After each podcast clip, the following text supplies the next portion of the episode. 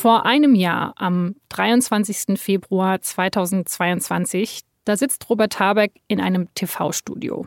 Er ist zu Gast bei Sandra Maischberger. Welche Chance hat die Diplomatie noch und welche Auswirkungen werden die Sanktionen haben auf die Verbraucher, auf die Wirtschaft in Deutschland? Dazu jetzt der Wirtschafts- und Klimaschutzminister Robert Habeck. Schön, dass Sie da sind. Guten Abend, Herr Habeck. Frau Maischberger, guten Abend. Herr Habeck, ähm, der Wirtschaftsminister wirkt bei diesem Auftritt ein bisschen fahrig, sogar fast schon geschockt. Und er sagt gleich zu Beginn von seinem Interview diesen Satz. Aber in der Tat, und das fand ich, wenn ich äh, das kurz sagen darf, manchmal etwas schwer jetzt beim Zuhören zu ertragen, stehen wir kurz vor einem massiven Landkrieg in Europa. Das glauben Sie, dass der kommen wird? Ja. Robert Habeck glaubt es zu diesem Zeitpunkt nicht nur, er weiß es eigentlich. Denn er hat nur wenige Stunden vorher einen Umschlag zugesteckt bekommen. Bei einem Treffen mit der US-Handelsbeauftragten. Da hat ihm jemand aus der Delegation einen Geheimdienstbericht zukommen lassen und in dem steht, dass die Amerikaner sich sicher sind, dass am nächsten Tag die russische Großoffensive gegen die Ukraine beginnt. Eine vollkommen richtige Einschätzung, wie wir heute wissen. Die Frage ist nur, warum weiß die deutsche Regierung das zu diesem Zeitpunkt nicht schon selber? Also warum brauchen die Deutschen diese Info offenbar nochmal schriftlich, nur wenige Stunden bevor die Offensive losgeht? Warum war man damals so unvorbereitet?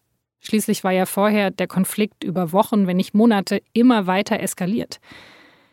Genau zu dieser Frage haben meine Kolleginnen und Kollegen aus dem SZ-Parlamentsbüro recherchiert. Sie haben mit vielen Regierungsmitgliedern und mit hochrangigen Beamten gesprochen, zum Teil immer wieder, weil sie herausfinden wollten, warum die deutsche Regierung so lange nicht wahrhaben wollte, dass es zu einem Krieg kommen wird und was das für Konsequenzen hatte. Und genau darum geht es jetzt heute bei Das Thema. Ich spreche dafür mit Michael Bauchmüller. Natürlich fällt manches unter die Kategorie, im Nachhinein ist man immer klüger. Aber dennoch ähm, staunt man doch, wie wenig da offenbar an diesem Tag speziell miteinander gesprochen wurde. Und mit Daniel Brössler. Da müssen wir auch sagen, da waren wir ne, während der Arbeit auch, haben wir uns eigentlich immer wieder angeschaut und gesagt, das kann eigentlich so gar nicht gewesen sein. Aber ähm, aber es war eben so. Und ich bin Laura Terbell. Sie hören das Thema. Ich freue mich, dass Sie zuhören.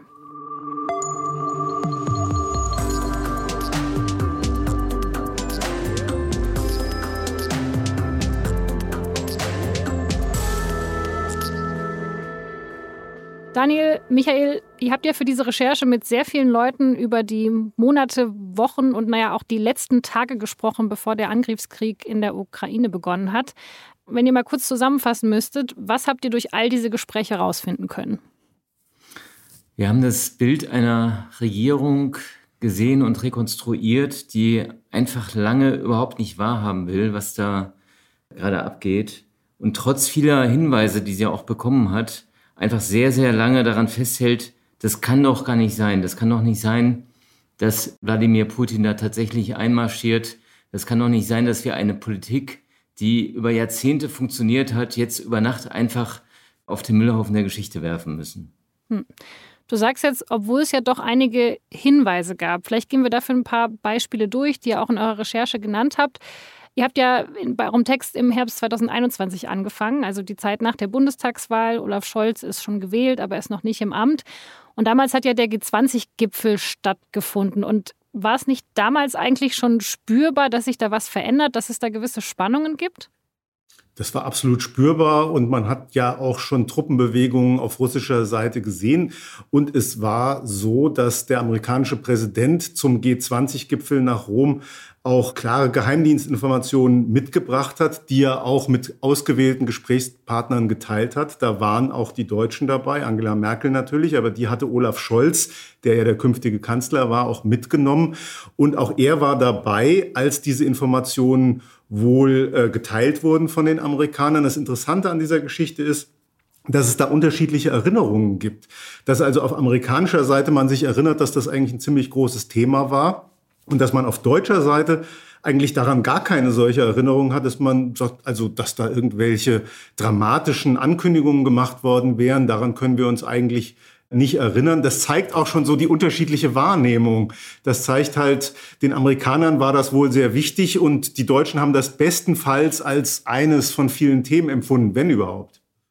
Ja, es hatte ja damals schon Truppenbewegungen gegeben, aber die gab es ja in den Monaten davor auch immer mal wieder. Das heißt, auf deutscher Seite war man eben der Meinung, naja, das ist jetzt eigentlich wie immer. Putin versucht eben nur so ein bisschen den Druck aufrechtzuerhalten und so haben sie es eben auch bewertet. Genau so ist es. Äh, ähm, die Amerikaner ähm, sind vielleicht zu diesem Zeitpunkt noch nicht überzeugt, dass es tatsächlich zu einer Invasion kommt. Aber sie sehen einfach, dass eine Situation ist, die nicht normal ist und äh, die eskalieren könnte. Und auf deutscher Seite gibt es dieses Gefühl zu diesem Zeitpunkt äh, noch überhaupt nicht. Aber das zeigt eben auch, dass man viele Zeichen nicht hat sehen wollen, wahrscheinlich. Denn zu diesem Zeitpunkt sind die Gaspreise schon gestiegen, weil Russland seine Gaslieferungen verknappt hat. Die Gasspeicher sind im Grunde leer, also diejenigen, die in russischer Hand sind, obwohl der Winter kurz vor der Tür steht. Und all das wird geflissentlich ignoriert in der Bundesregierung. Es gab auch schon Putins Einlassungen zu dem Zeitpunkt, die ja eigentlich an Deutlichkeit nichts missen ließen. Und äh, offensichtlich, auch das ist ein, ein Teil dessen, was wir da zu, zu unserer Überraschung feststellen mussten, offensichtlich war der Bundesnachrichtendienst auch zu vielen Punkten einfach nicht auf der Höhe der Zeit. Im Gegensatz zu den Nachrichtendiensten der Amerikaner zum Beispiel, weil die haben ja die Lage schon sehr früh ernster eingeschätzt und dann ja auch wirklich mehrfach versucht, die deutsche Regierung, naja, zu warnen. Ja, das war auch interessant. Der CIA hat offenbar Bedenken gehabt und hat gespürt, dass man in Deutschland die Zeichen der Zeit nicht so richtig erkennen will und hat auf unkonventionelle Weise eigentlich Kontakt zu verschiedensten Leuten zu verschiedenen Zeitpunkten in Berlin gesucht. Unter anderem zum Beispiel zu Wolfgang Schmidt, dem wichtigsten Vertrauten, dem wichtigsten Mitarbeiter des künftigen Kanzlers Olaf Scholz. Äh, der hat Besuch gekriegt von einem CIA-Mann aus der Botschaft hier in Berlin. Der hat ihn informiert, der hat ihm zumindest auf den Stand gebracht, äh, den die Amerikaner zu diesem Zeitpunkt hatten. Und das ist schon interessant, dass jemand wie Wolfgang Schmidt hier vom CIA informiert worden ist, offenbar bevor er vom BND informiert worden ist. Und was macht Wolfgang Schmidt mit der Info dann? Ich würde sagen, das ist eine Info, die so eingeflossen ist in das Bild, das er hatte. Man hat dann so langsam auf der Seite äh, der Mitarbeiter des künftigen Kanzlers gemerkt, naja gut, vielleicht ist da was im Gange.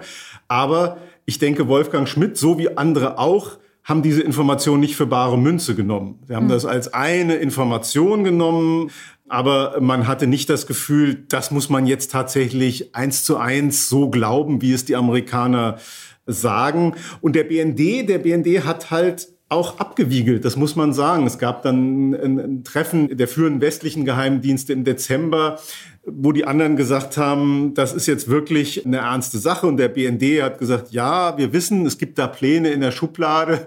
Und andere haben dann gesagt, nee, äh, die Pläne, die liegen auf Putins Tisch die sind nicht in der Schublade. Äh, das war einfach der Unterschied. Bis zum Schluss hat der BND dann immer gesagt, ja, wir sehen ja auch diesen Truppenaufmarsch, wir sehen die Anzeichen, aber wir wissen nicht, was Putin machen wird und wir bleiben dabei. Das ist nur eine der Möglichkeiten, dass es tatsächlich zu einer Invasion kommen könnte. Das ist eben der große Unterschied zwischen BND gewesen und dem äh, amerikanischen Informationen und den britischen Informationen. Es gab aber sicher auch noch so, ein, so, eine Art Grundmisstrauen, so ein verbliebenes Grundmisstrauen gegenüber Informationen aus den USA, weil man eben in der Vergangenheit auch immer wieder erlebt hatte, gerade auch in der Trump-Administration, dass es Versuche gab, Keile zu treiben zwischen Deutschland und Russland. Es gab diese Versuche, Nord Stream 2 auf allen möglichen, auch unüblichen Wegen zu verhindern, indem man selbst deutsche Stellen Sanktionen unterworfen hat. Und äh, von diesem Grundmisstrauen mag am Anfang auch noch einiges in die Einschätzung eingeflossen sein über die amerikanischen Informationen. Okay, das ist also die Situation, die wir haben damals im Herbst 2021. Gehen wir jetzt mal weiter in den Dezember. Damals übernimmt dann ja Scholz auch offiziell die Regierungsgeschäfte. Er wird zum Kanzler gewählt und fährt direkt an seinem fünften Tag als Kanzler nach Polen. Und das ist schon auch ein Symbol, weil Polen ja auch damals schon sehr beunruhigt ist wegen Putin. Und ja, Russland ist natürlich auch bei dem Besuch von Scholz Thema. Und bei diesem Besuch in Polen, da äußert sich Scholz ja eigentlich schon ziemlich deutlich. Wir beobachten die Truppenbewegung entlang der ukrainischen Grenze mit großer, großer Sorge. Und wir machen sehr, sehr klar, dass es äh, nicht sein kann, dass die Grenzen in Europa verletzt werden und dass wir die Integrität der Grenzen und der Länder für unverzichtbar halten und dass niemand denken sollte, dass man das einfach, die einfach verletzen könnte, ohne dass das harte Konsequenzen hätte. Ich bin ja in der Zeit auch mit Scholz gereist und mein Eindruck war schon, dass er das nicht auf die leichte Schulter genommen hat. Das hat Scholz gewusst und das hat er auch ernst genommen und trotzdem hat er, glaube ich, sich nicht vorstellen können, dass Putin diesen letzten Schritt geht. Die Idee von Scholz war es, wir müssen jetzt auch deutlich machen, dass wir das ernst nehmen und wir müssen mit Sanktionen drohen und dann wird es zu diesem schlimmsten Szenario nicht kommen. Der Oton sagt ja auch einiges über die Rationalität aus, die man eigentlich im Kreml erwartet, nämlich dass die wirtschaftlichen Abhängigkeiten Russlands von der EU, von den Geschäften mit Deutschland und anderen so groß sind, dass der Kreml diesen Schritt niemals wagen würde. Also, dass Sanktionen tatsächlich Wladimir Putin von diesem Schritt abhalten können. Eine große Fehleinschätzung, wie sich dann zeigen sollte. Naja, aber so richtig droht er ja dann ja nicht. Also zum Beispiel hätte Scholz ja damals auch ansprechen können, okay, Nord Stream 2 ist auf dem Tisch. Also vielleicht machen wir dann diese Pipeline nicht. Das ist ja was, was ganz konkret bei diesem Termin nicht angesprochen wurde. Äh, angesprochen wurde es schon, weil der polnische Ministerpräsident das sehr deutlich angesprochen hat, was Scholz auch nicht überraschen konnte, weil Polen von Anfang an äh, dieses Pipeline-Projekt, dieses deutsch-russische Pipeline-Projekt scharf kritisiert hat. Darauf war Scholz also vorbereitet und ich glaube, er hat sich vorbereitet darauf, indem er sich vorgenommen hat, er lässt sich auf diese Diskussion Nord Stream 2 gar nicht ein. Er war eigentlich immer ein Befürworter von Nord Stream 2 und hat das muss man da wirklich sagen, den polnischen Ministerpräsidenten eigentlich in der Frage auflaufen lassen, hat gesagt, das ist eigentlich kein Problem, wir kriegen Gas von überall her. Und das war eigentlich noch so die ganz alte deutsche Linie, würde ich sagen.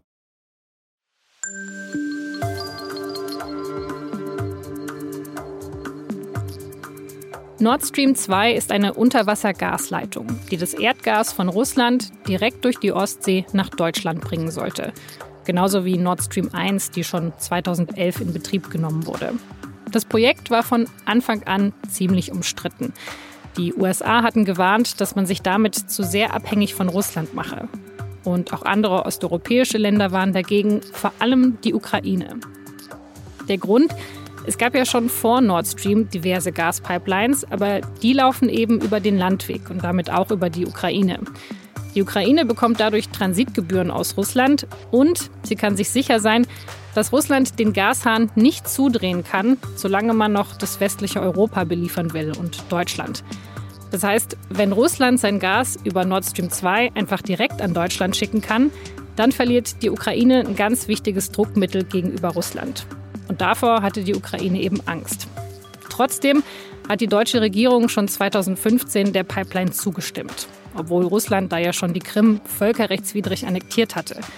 Im selben Jahr durfte sogar Gazprom den größten deutschen Gasspeicher übernehmen. Für die Große Koalition unter Angela Merkel war das nur ein unternehmerischer Vorgang. Und als dann 2021 der Konflikt mit Russland immer weiter eskaliert, da scheut sich Deutschland offenbar, die Pipeline wirklich offensiv auch als Druckmittel gegen Putin einzusetzen. Zum einen wegen möglicher Schadensersatzforderungen, aber auch, weil in den milliardenschweren Bau der Pipeline ziemlich viel Geld von europäischen Energiekonzernen geflossen ist, zum Beispiel von Uniper. Und deswegen vermeidet auch der neue Kanzler Scholz die Diskussion um die Pipeline, wo immer es nur geht.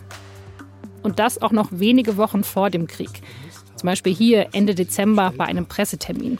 Aber unabhängig davon, es handelt sich im Hinblick auf Nord Stream 2 um ein privatwirtschaftliches Vorhaben, das äh, so weit vorangetrieben worden ist, dass dort jetzt eine Pipeline liegt und noch eine Teilfrage entschieden wird, inwieweit das äh, den Unbundling-Kriterien des europäischen Energierechts entspricht. Darüber entscheidet ganz unpolitisch eine Behörde in Deutschland. Ja, das ist eine der Lebenslügen äh, verschiedener deutscher Regierungen gewesen, dass man ganz unpolitisch eine Pipeline durch die Ostsee bauen kann. Und also, dass man das über so verschiedene Regierungen, Merkel und eben äh, zu diesem Zeitpunkt auch noch Scholz, einfach so ausklammern konnte, das ist schon wirklich bemerkenswert. Man hat gedacht, das ist ein Projekt, da halten wir uns schön raus, da machen wir uns nicht die Finger mit schmutzig. Das sind Milliarden, die da von Unternehmen in die Ostsee versenkt werden. Das kann uns eigentlich nur nutzen am Ende des Tages. Wir sehen ja in ganz vielen Beispielen auch die Blauäugigkeit, mit der deutsche Regierungen da rangegangen sind. Wir haben 2015 erleben wir, da ist die Krim-Annexion noch kein Jahr her. Da wird Nord Stream 2 im Grunde äh, in die Wege geleitet und alle schauen zu. 2015 ist auch das Jahr, wo die deutschen Gasspeicher über einen Deal an, an Gazprom gehen, also die, die größten deutschen Gasspeicher, nicht alle. Aber äh, ja, eine, eine Gedankenlosigkeit und das Gefühl, dass das letztendlich die wirtschaftlichen Bande mit Russland nur stärken kann und damit eben diese wechselseitige Abhängigkeit erhöht, die dafür sorgt, dass man Russland eigentlich immer auch ein bisschen mit an der Leine hält. Aber ist es wirklich auch nach, also hält die deutsche Regierung wirklich im Dezember noch so komplett an Nord Stream 2 fest oder äußert sich einfach nur halt Scholz in der Öffentlichkeit jetzt noch nicht dazu? Die neue Bundesregierung hat natürlich einen ganz anderen Blick auf Nord Stream 2 als die vorherige. Also da sind die Grünen mit an Bord, die eigentlich Nord Stream 2 nicht wollen. Da ist die FDP mit dabei, die also da im Grunde keine Claims hat, aber ähm, auch eher skeptisch sieht. Und dann passiert aber was ganz Interessantes, nämlich am allerletzten Tag der alten Bundesregierung erlässt das Bundeswirtschaftsministerium eine Prüfung und diese Prüfung ist die Grundlage dieser, wie Scholz sagt, unpolitischen Entscheidung von Behörden. Nämlich erst nach, nachdem diese Prüfung vorliegt, kann die Bundesnetzagentur in Bonn eigentlich formal den letzten Schritt für die Genehmigung von Nord Stream 2 einleiten. Und wie sich also auch bei diesen Recherchen zeigt, das Bundeswirtschaftsministerium selbst oder die Spitze des Ministeriums hat eigentlich gar kein Interesse, das noch in der alten Regierung zu machen. Aber es gibt eben den ausdrücklichen Wunsch des Bundesfinanzministeriums von Olaf Scholz über seinen Staatssekretär Schmidt, diese Prüfung doch bitte noch unter der alten Bundesregierung über die Bühne zu bringen. Und zwar wirklich an dem aller, allerletzten Tag, an dem diese Regierung noch formal im Amt ist. Okay, das heißt, man hat absichtlich versucht, das noch ganz schnell durchzuwinken, weil man wusste, in der neuen Regierung mit den Grünen kriegen wir das nicht mehr hin. Man wollte nicht gleich zu Beginn dieser neuen Regierung einen Streit über Nord Stream 2 haben. Ganz hm. klar. Aber das muss auch die neue Regierung gecheckt haben. Also das kriegen die Grünen noch mit.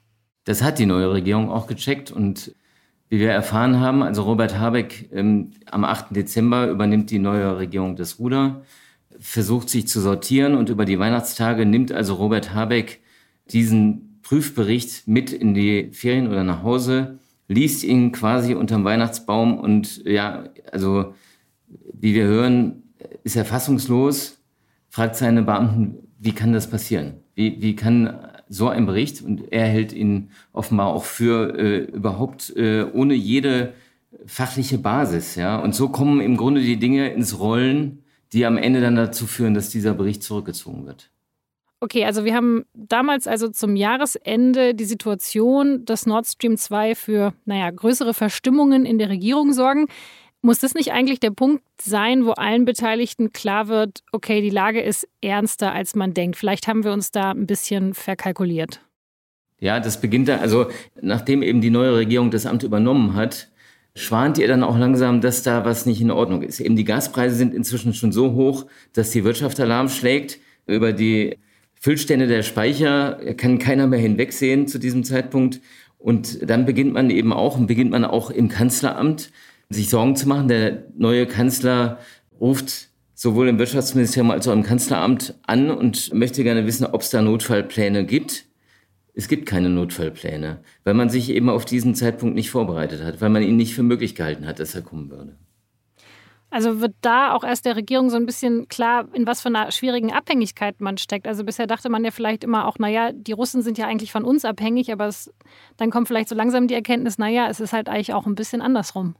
Ja, so ist es. Ähm, es gab in der Tat auch schon frühere Bundesregierungen, haben mal ähm, untersuchen lassen, was passiert eigentlich, wenn der Gasstrom aus Russland abbricht. Aber sie haben das immer nur untersucht im Hinblick auf einen Monat oder zwei, weil es vielleicht Streitigkeiten gibt zwischen Russland und der Ukraine über die Preise für den Gastransit. Aber dass es eine vollständige Lieferunterbrechung geben würde, das, das hat sich keiner vorstellen können. Was sich ja auch daran gezeigt hat, dass über die Jahre die Abhängigkeit von russischem Gas immer weiter gestiegen ist auf äh, zuletzt, ich glaube, 55 Prozent. Das wäre ja nicht passiert, wenn man das für gefährlich gehalten hätte in der Bundesregierung. Und das ist innerhalb der Europäischen Union auch immer kritisiert worden, dass Deutschland sich in diese Abhängigkeit begibt. Aber die deutsche Haltung dazu war eben immer genau die, dass es ja eine, wenn überhaupt, eine gegenseitige Abhängigkeit sei und dass Russland es sich überhaupt nicht erlauben könne, den Gasfluss zu unterbrechen. Anfang Februar ist Olaf Scholz dann ja auch in Washington zu Besuch bei Joe Biden. Und auch da sind mögliche Sanktionen gegen Russland und Nord Stream 2 Thema.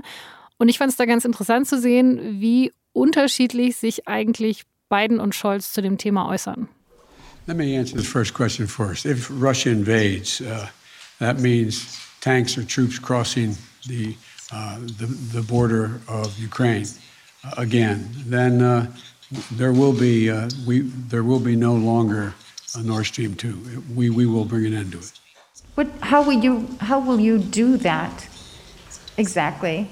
Since the project and control of the project is within Germany's control. We will. Uh, I promise you, we'll be able to do it. Schönen Dank für Ihre Frage. Ich äh, will sehr klar sagen, wir haben uns intensiv vorbereitet darauf, dass wir die notwendigen Sanktionen konkret ergreifen können, falls es zu einer militärischen Aggression gegen die Ukraine kommt. Ja, klingt dann doch ganz recht unterschiedlich, was da von den beiden Herren kommt. Das stimmt, das klingt unterschiedlich. Allerdings muss man hier sich ansehen, wie Olaf Scholz ganz grundsätzlich kommuniziert in solchen Fragen. Für ihn ist immer das oberste Gebot, sich äh, nicht drängen zu lassen zu bestimmten Antworten und sich keine Optionen vom Tisch zu nehmen. Im Hintergrund ist das natürlich schon vorbereitet worden und ich bin mir ganz sicher, dass im Gespräch mit beiden auch ganz eindeutig darüber gesprochen wurde, dass natürlich für den Fall einer äh, russischen Invasion Nord Stream 2 gestoppt wird. Deshalb konnte Biden das auch so sagen. Aber Scholz war wild entschlossen, das nicht zu sagen. Eine kleine Rolle hat gespielt. Ich glaube, er hat es unter anderem auch deshalb gemacht, weil er natürlich für den Fall, dass es nicht zu einer Invasion gekommen wäre, an Nord Stream 2 festhalten wollte. Und er hat wohl angenommen, wenn er jetzt andeutet, eigentlich sind wir bereit, uns von Nord Stream 2 zu verabschieden, dann würde selbst für den Fall, dass es nicht gleich zu einer Invasion kommt, Nord Stream 2 noch sehr viel schwieriger werden. Er wollte natürlich für den Fall, dass es nicht zum Krieg kommt, Nord Stream 2 retten. Das kann man, glaube ich, sagen. Okay, das heißt, er hat wenige Wochen vor Kriegsbeginn eigentlich noch damit gerechnet, dass es sein könnte, dass es eben nicht eskaliert. Dass es nicht zum Krieg kommt. Ja. Ja, es hat dann ja tatsächlich auch sehr, sehr lange gedauert, also wirklich zwei Tage vor Kriegsbeginn, dass das äh, Projekt dann doch auf Eis gelegt wurde. Und also man hat sich erst sehr, sehr spät sehr klar positioniert. Warum kam denn diese Kehrtwende der Bundesregierung so spät und auch zu spät? Ich glaube, da muss man verstehen, dass das eine sehr weitreichende Entscheidung war. Und da ging es auch nicht um Nord Stream 2 allein, um Gas, sondern es war halt, später hat ja der Bundeskanzler von der Zeitenwende gesprochen, das war eine sehr, sehr große Kehrtwende für Deutschland. Da muss man in der Geschichte wirklich zurückgehen.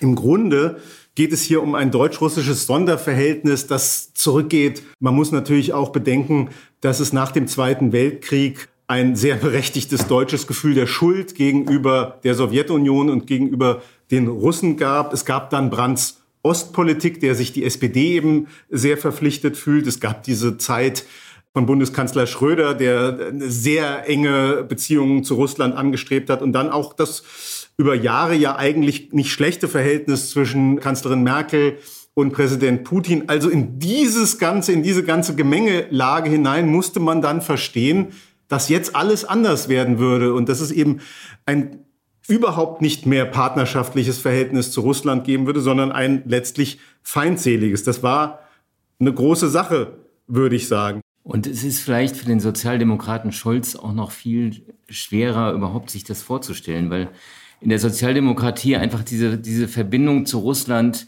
noch eine viel längere und stärkere Tradition hat. Also man hat ja auch eigentlich das Gefühl, also wer soll einen Kanal nach Moskau haben, wenn nicht wir? Und, und wer ist derjenige, der am Ende vielleicht auch vermitteln kann zwischen den Parteien? Und äh, insofern ist der Weg für Scholz in die Einsicht, dass da alle Kanäle abgerissen sind, viel weiter, als er für, für jemand anders gewesen wäre. Hinzu kamen natürlich dann äh, auch wirtschaftliche Interessen. Ja? Äh, das, äh, das deutsche, ich würde sagen, das deutsche Geschäftsmodell stand in Frage. Die deutsche Industrie hat über Jahrzehnte gelebt von billigem Gas aus Russland, weil Deutschland selbst über äh, solche Ressourcen eben nicht verfügt.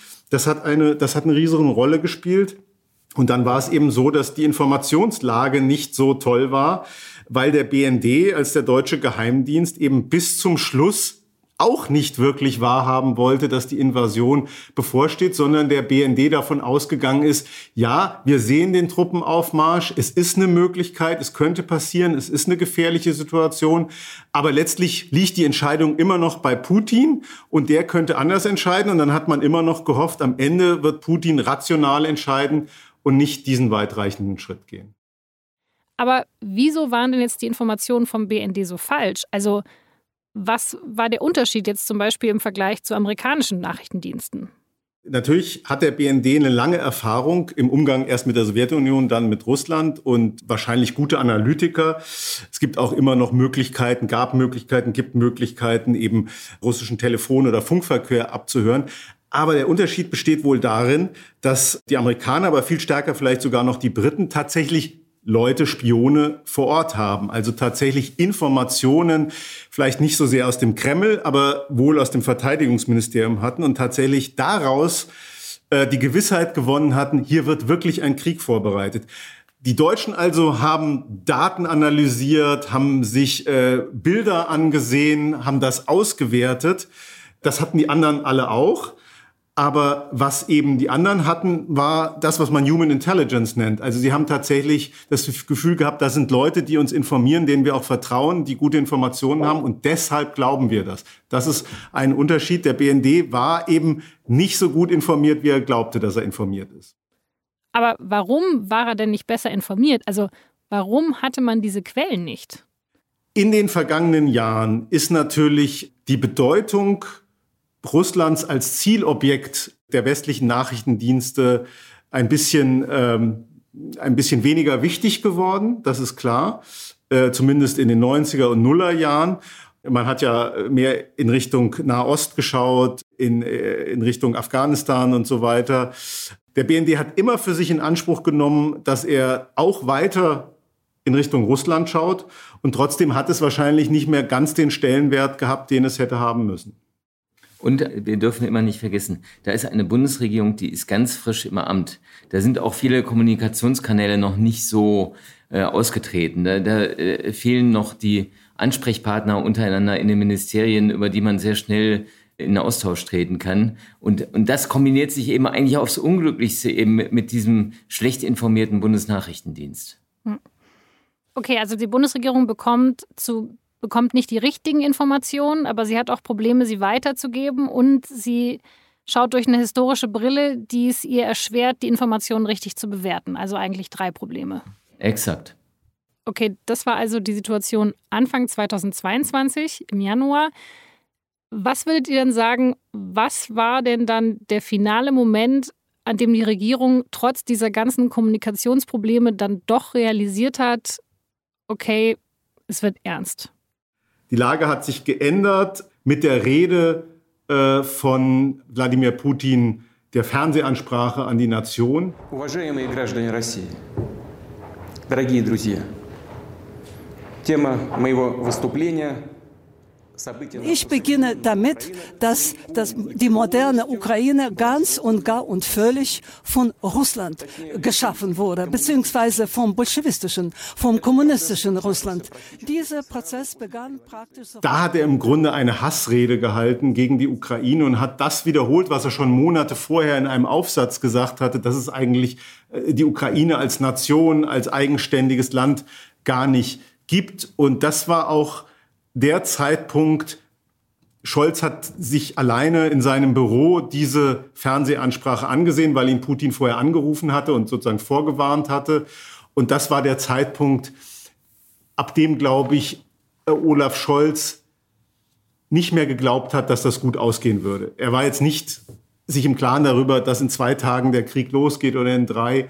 Aber ab diesem Zeitpunkt hat Olaf Scholz, glaube ich, selber auch nicht mehr an einen guten Ausgang geglaubt.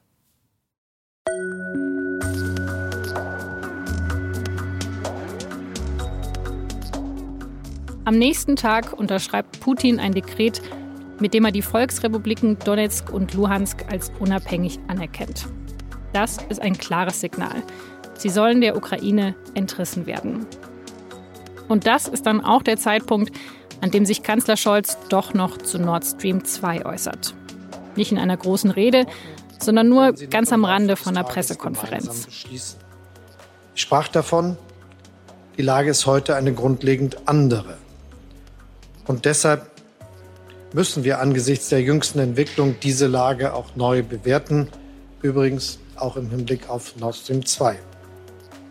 Ich habe das Bundeswirtschaftsministerium heute gebeten, den bestehenden Bericht zur Analyse der Versorgungssicherheit bei der Bundesnetzagentur zurückzuziehen. Das klingt zwar technisch, ist aber der nötige verwaltungsrechtliche Schritt, damit jetzt keine Zertifizierung der Pipeline erfolgen kann. Und damit kommen wir dann auch zum 23. Februar, zum Tag vor Kriegsbeginn. Damals haben die Amerikaner und auch die Briten ihre Spitzendiplomaten schon mal aus Kiew abgezogen. Auch die Deutschen haben ihr Personal zumindest reduziert. Der BND, der betont immer wieder, die Vorbereitungen für eine russische Invasion, die sind schon abgeschlossen, aber man kennt Putins Absichten eben doch nicht genau. Denkt man also auch an diesem 23. Februar also immer noch, dass der Ernstfall vielleicht doch nicht eintritt? Der 23. Februar ist ein verrückter Tag, weil einerseits sich die Dinge verdichten und gleichzeitig gibt es eine, eine banale Normalität eben. Da ist ein Koalitionsausschuss, der über Entlastungspakete und Pendlerpauschalen diskutiert und äh, mit, mit keinem Wort über, über Ukraine redet. Also da, da ist ein Nebeneinander eigentlich aus einem heraufziehenden Krieg, den also eigentlich zu diesem Zeitpunkt wirklich nur noch Blinde übersehen können und dem ganz normalen Regierungsgeschäft in Zeiten angespannter Energiepreise. Es hat in Berlin am Morgen eine Sitzung des Sicherheitskabinetts gegeben. Da hat man darüber gesprochen, dass die Lage sehr ernst ist. Man hat auch gesprochen über die äh, Evakuierung der Botschaft, wann man das machen würde. Das waren aber eher so theoretische Erwägungen. Wann ist der richtige Zeitpunkt gekommen? Wie sind dann die Meldewege? Sollte es wirklich zum Krieg kommen? Dann gab es einen Koalitionsausschuss, da ist überhaupt nicht über den kurz bevorstehenden Kriegsbeginn geredet worden. SPD-Chef Lars Klingbeil ist danach Geburtstag feiern gegangen und der Bundeskanzler ist nach Hause gefahren. Und das ist eben dann auch dieser Tag, der, an dem dann eben abends gegen sechs kommt die äh, amerikanische Handelsbeauftragte zu Robert Habeck dann bekommt er eben diesen Brief und es raunt ihm jemand zu, heute Nacht geht's los.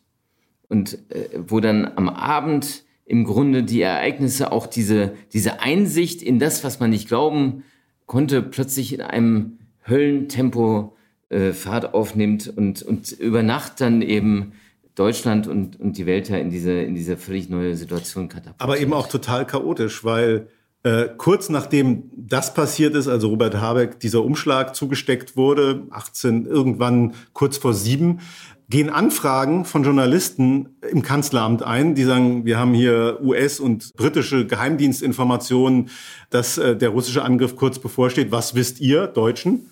Und im Kanzleramt wusste man zu diesem Zeitpunkt nichts. Also da gab es auch keinen Austausch zwischen den Ressorts. Es ist wohl so, dass es im Verteidigungsministerium auch gewisse Informationen von der NATO eben gab. Aber das ist alles irgendwie nicht richtig zusammengeführt worden. Und äh, den Abend über gab es eben kein klares Bild in der Bundesregierung, bis dann zu dem Augenblick am späten Abend, als dann zumindest äh, die Entscheidung getroffen wurde, letztendlich von Annalena Baerbock, die Botschaft in äh, Kiew zu evakuieren. Aber das ist eben auch interessant. Man weiß eigentlich gar nicht genau, auf welcher Grundlage ist diese, ist diese Entscheidung dann letztlich äh, getroffen worden. Also im Grunde an diesem Abend merkt die Bundesregierung auf frappierende Weise, in welchem Nebel sie unterwegs ist. Also monatelang kamen von allen Seiten Hinweise, hat man in sehr vielen Runden darüber diskutiert, was passieren könnte. Und dann an dem Abend, wo es halt drauf ankommt, ja, wissen ein paar Journalisten fast früher Bescheid als das Kanzleramt. Das ist so. Natürlich fällt manches unter die Kategorie, im Nachhinein ist man immer klüger. Aber dennoch ähm, staunt man doch, wie wenig da offenbar an diesem Tag speziell miteinander gesprochen wurde. Ja, was ich ja beim Lesen eurer Recherche am unglaublichsten fand, war, dass ähm, Bruno Kahl, der Chef vom Bundesnachrichtendienst, dass der ja an diesem 23. Februar einfach noch in Kiew war.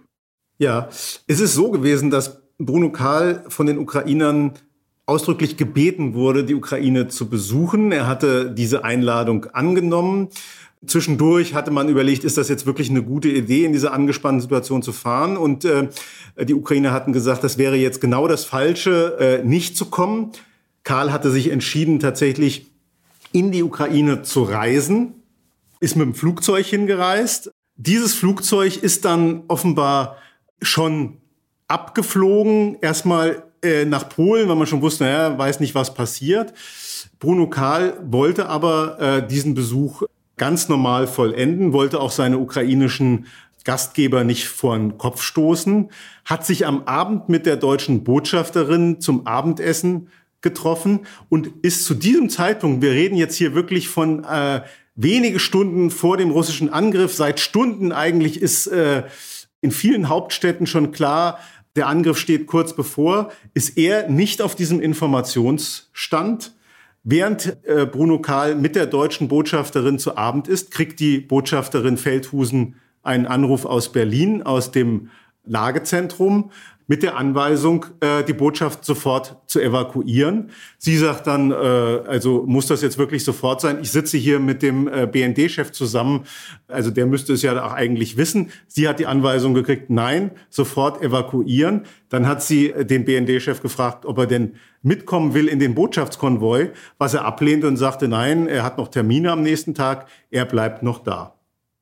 Ja, musste dann ja auch sehr aufwendig evakuiert werden am nächsten Tag. Ähm, also, wenn ich jetzt mal so darüber nachdenke, was sie mir alles so erzählt von diesem 23. Februar, diesem Tag vor Kriegsbeginn, dann ist das doch alles ziemlich beunruhigend, muss ich sagen. Wir müssen auch sagen, da haben wir uns lange mit beschäftigt und hatten dann immer das Gefühl, irgendwie haben wir immer noch nicht so ganz äh, verstanden, wie dieser Tag abgelaufen ist und sind immer wieder neu rangegangen, haben immer wieder, wir haben mit vielen Leuten immer wieder und immer wieder gesprochen, weil wir natürlich neue Informationen gekriegt haben und die dann versucht hatten zu überprüfen. Haben dann gefragt, äh, können Sie sich auch so daran erinnern, dass das so und so gewesen ist? Dann sind neue Erkenntnisse gekommen. Also dieser 23. Äh, Februar äh, war wirklich schon ähm, ein schwieriges Thema in der Recherche, das muss man sagen. Also ähm, sehr kompliziert.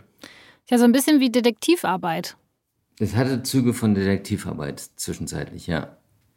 Natürlich. Hm. Also Aber, das ist eine ja. spannende und auch schöne Arbeit gewesen. Absolut. Aber ich würde eben auch sagen, und das gehört mit dazu, dass auch uns eigentlich bis zum Schluss nicht völlig klar ist, wie dieser Tag so ablaufen konnte. Also wie das möglich ist, dass das so abgelaufen ist.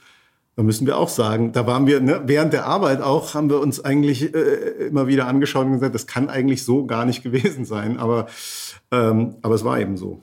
Also der 23. Februar ist, ähm, das war eigentlich der Tag, der am schwierigsten zu rekonstruieren ist, weil es da verschiedene Erzählungen gibt. Wer was wann wusste. Natürlich im Nachhinein möchte keiner so dastehen, dass er überhaupt keine Ahnung hatte von dem, was da äh, auf, auf Deutschland und die Welt zukam. Deswegen ist es sehr schwer, das tatsächlich so zu rekonstruieren, dass wir ganz genau wissen, wer am ersten Wind hatte, wer am ersten Bescheid wusste. Und ähm, das wird vermutlich ein, äh, ein Überbleibsel bleiben, dass man bei künftigen Recherchen nochmal noch mal ganz genau ausleuchten könnte.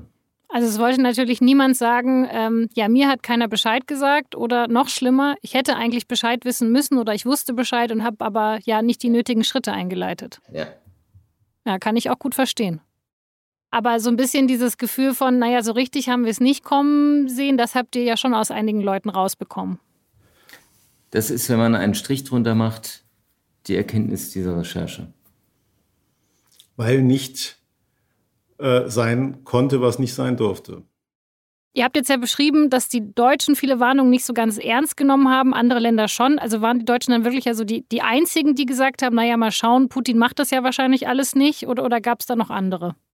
Nein, da gab es äh, noch andere, also unter anderem Frankreich hat das, hat das auch vorsichtig gesehen, aber insbesondere die Ukraine selbst. Und da muss man sich klar machen, dass die Ukraine schon damals in einer sehr schwierigen wirtschaftlichen Situation war. Und die Hauptsorge der Regierung und auch von Präsident Zelensky zu diesem Zeitpunkt war, dass die Wirtschaft kollabiert. Und man dachte, das könnte eigentlich auch ein russischer Plan sein, dass man durch so einen Truppenaufmarsch eine Nervosität auslöst und eine Situation auslöst, in der es eine Fluchtbewegung aus der Ukraine herausgibt und auch Investitionen ausbleiben, weil wer investiert, investiert in einem Land, äh, in dem man annehmen muss, dass es äh, in nächster Zeit zu einem Krieg kommt. Und deshalb war eben die ukrainische Überlegung, wir behalten die Nerven, äh, wir lassen uns von den Russen nicht einschüchtern und wir glauben einfach nicht, dass es äh, zu einem Krieg kommt.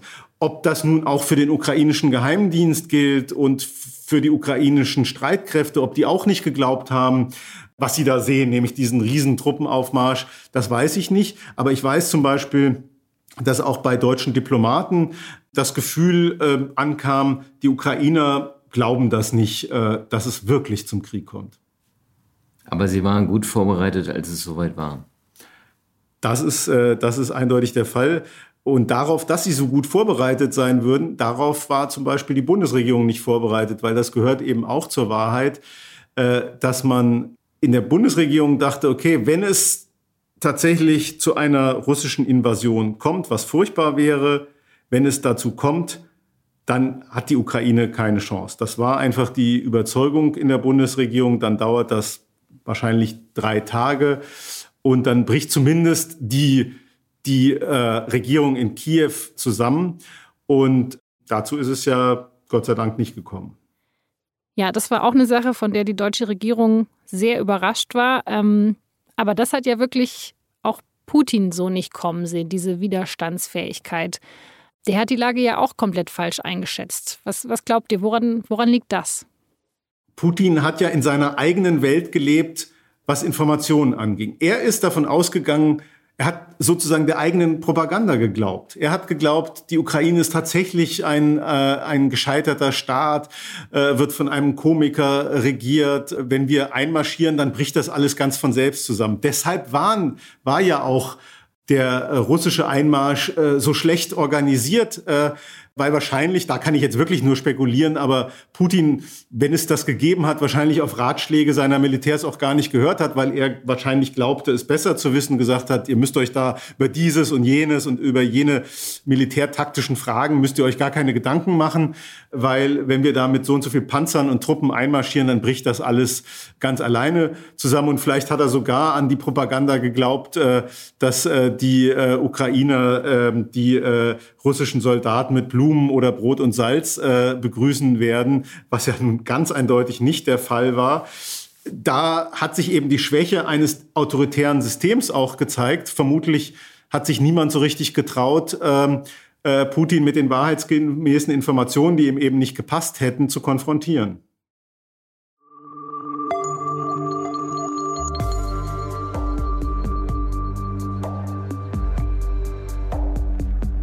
Das waren Daniel Brössler und Michael Bauchmüller über die Recherche der SZ-Parlamentsredaktion. Den ganzen Text, den habe ich Ihnen in den Shownotes und auf sz.de-das-thema verlinkt. Diese Folge wurde produziert von Carlo Sarski. Sie erreichen die Redaktion dieses Podcasts über podcast.sz.de. Vielen Dank fürs Zuhören und bis zum nächsten Mal.